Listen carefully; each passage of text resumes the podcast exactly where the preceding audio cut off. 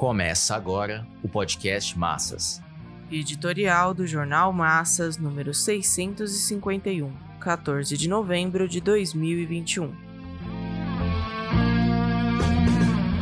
Época imperialista de contra-reformas. Desmontar o palavreado dos partidos da burguesia sobre a miséria e a fome e lutar por um programa e estratégia próprio dos explorados.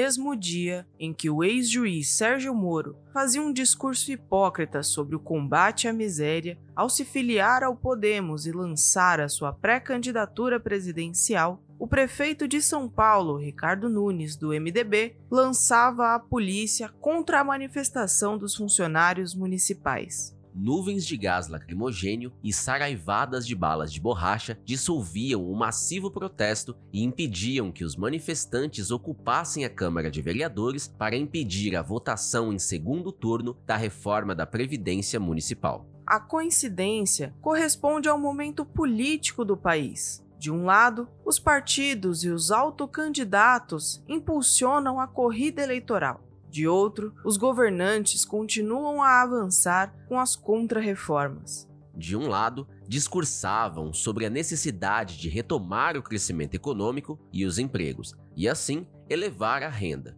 E de outro, continuam a destruir antigos direitos trabalhistas e previdenciários. De um lado, o Congresso Nacional decide sobre a substituição do programa Bolsa Família de Lula pelo Auxílio Brasil de Bolsonaro. De outro, o recriado Ministério do Trabalho expede uma portaria regulamentando a contra-reforma trabalhista.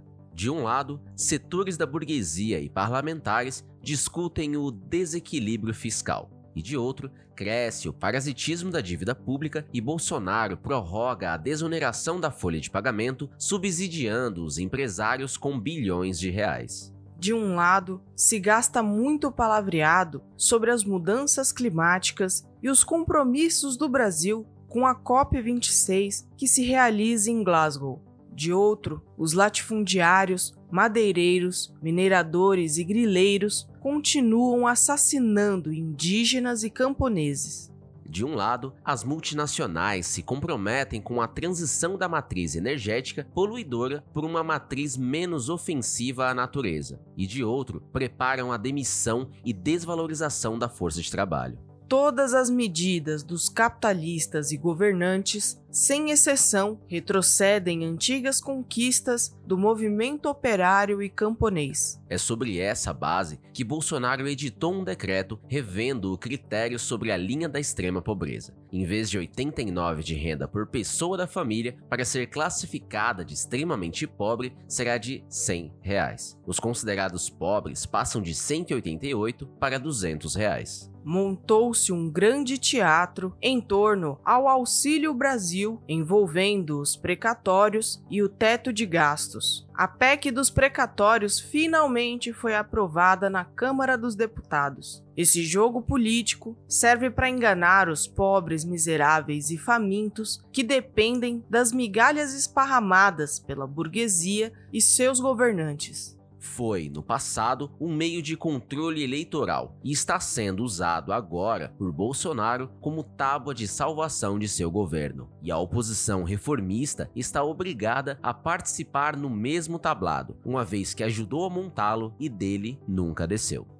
do alto, os partidos da burguesia e os partidos da esquerda reformista, adaptados ao capitalismo, sapateiam sobre 25,4 milhões de trabalhadores que sobrevivem na informalidade, sem carteira assinada e sem direito algum. São os que entram na classificação de muito pobre ou extremamente pobre, Bolsonaro e seus militares chegaram à conclusão de que é melhor seguir a linha do reformismo hipócrita do programa Bolsa Família do que continuar a se confrontar com o judiciário e insistir na linha do golpe de Estado. Comprou o Centrão e tem a Câmara de Deputados em suas mãos. O perigo do impeachment foi afastado. A campanha nacional do Fora Bolsonaro e impeachment perdeu força. Não vingou a tão pretendida frente ampla, advogada pela maioria da direção do PT e da campanha fora Bolsonaro desmarcaram a manifestação de 15 de novembro e, se nenhum acidente de percurso acontecer daqui para frente, as forças políticas da ordem capitalista se alinham em torno às eleições de 2022. É sintomático que Bolsonaro e Moro tenham se definido partidariamente. O PSDB caminha para uma definição.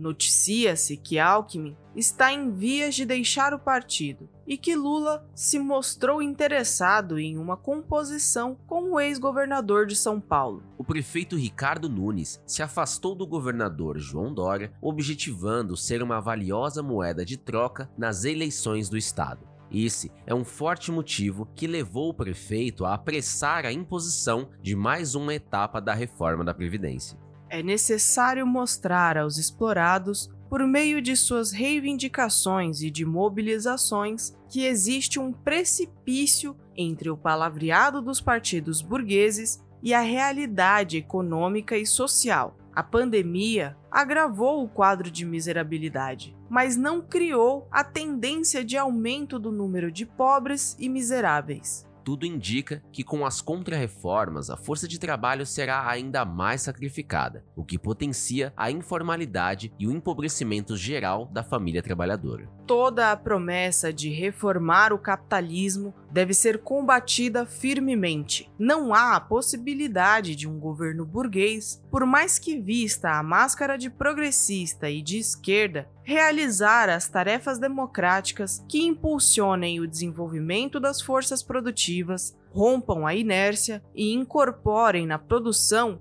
milhões de trabalhadores que dependem da informalidade para sobreviver. A pobreza, miséria e a fome são estruturais e assim permanecerão enquanto a classe operária não derrubar a burguesia do poder, transformar a propriedade privada dos meios de produção em propriedade social e avançar a transição do capitalismo ao socialismo. No próximo período, a vanguarda com consciência de classe lutará no seio dos explorados contra os desvios eleitorais e em favor dos métodos da ação direta, da organização independente, do programa próprio de reivindicações da maioria oprimida e da estratégia revolucionária.